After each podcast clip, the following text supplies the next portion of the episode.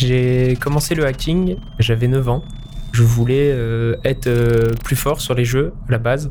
Euh, c'est quelqu'un en fait qui m'avait piraté et au lieu de, lui en vouloir j'ai cherché à comprendre comment il avait fait et j'ai essayé de remonter tout ce processus pour comprendre pourquoi je m'étais fait avoir comment il faisait de manière technique pour créer un site qui avait pu m'avoir et j'ai remonté un peu tout ce processus donc que ce soit de social engineering donc qui est la, la plus grosse faille qui existe c'est la faille de l'humain et la technique donc, qui n'était pas très évoluée qui était un, simple site web donc c'est des choses qui sont assez faciles à faire et j'ai réussi à pouvoir euh, reproduire ce processus et c'est comme ça que j'ai commencé le, le hacking euh, dans l'objectif euh, d'essayer de, de, comprendre sans même penser que c'était malveillant. C'est des questions qu'on se pose pas au début quand on est enfant, qu'on a 9 ans.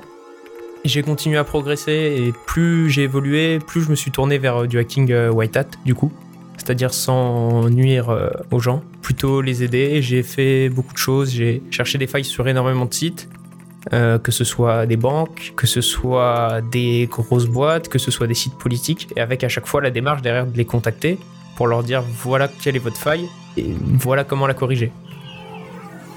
Le souci, c'est que ça passe euh, pas forcément. En fait, euh, en France, c'est pas quelque chose qui est forcément bien vu.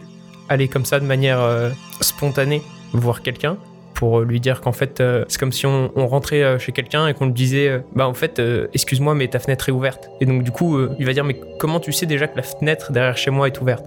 Donc, c'est pour ça que ça, fait, ça peut faire un choc. Donc, essayé toujours d'y aller avec bienveillance et derrière, j'ai décidé de rendre ça professionnel dans le sens où j'ai commencé à faire des prestations pour faire la même chose que ce que je faisais de manière bah, illégale, le rendre légal pour aider les gens, gagner ma vie au passage aussi.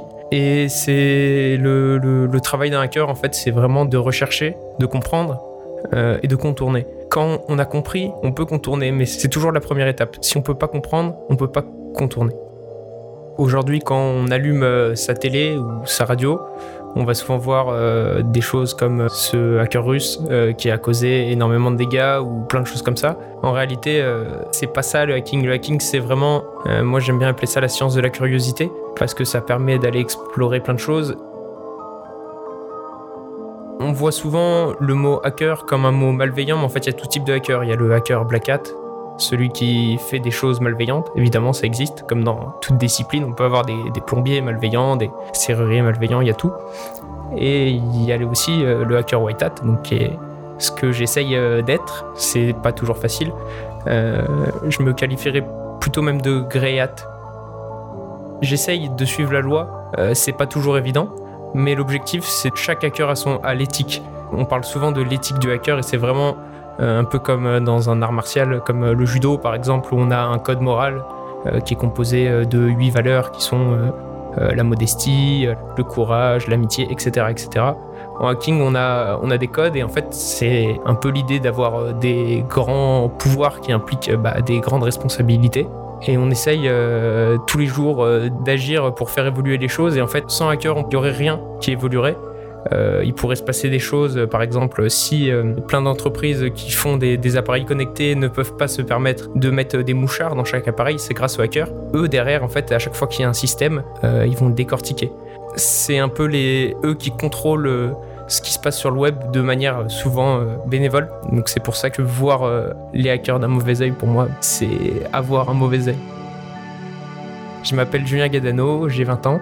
Je suis venu à Zicamp pour expliquer qu'est-ce qu'était un hacker, euh, qu'est-ce que c'est le hacking à des personnes qui décident euh, les lois.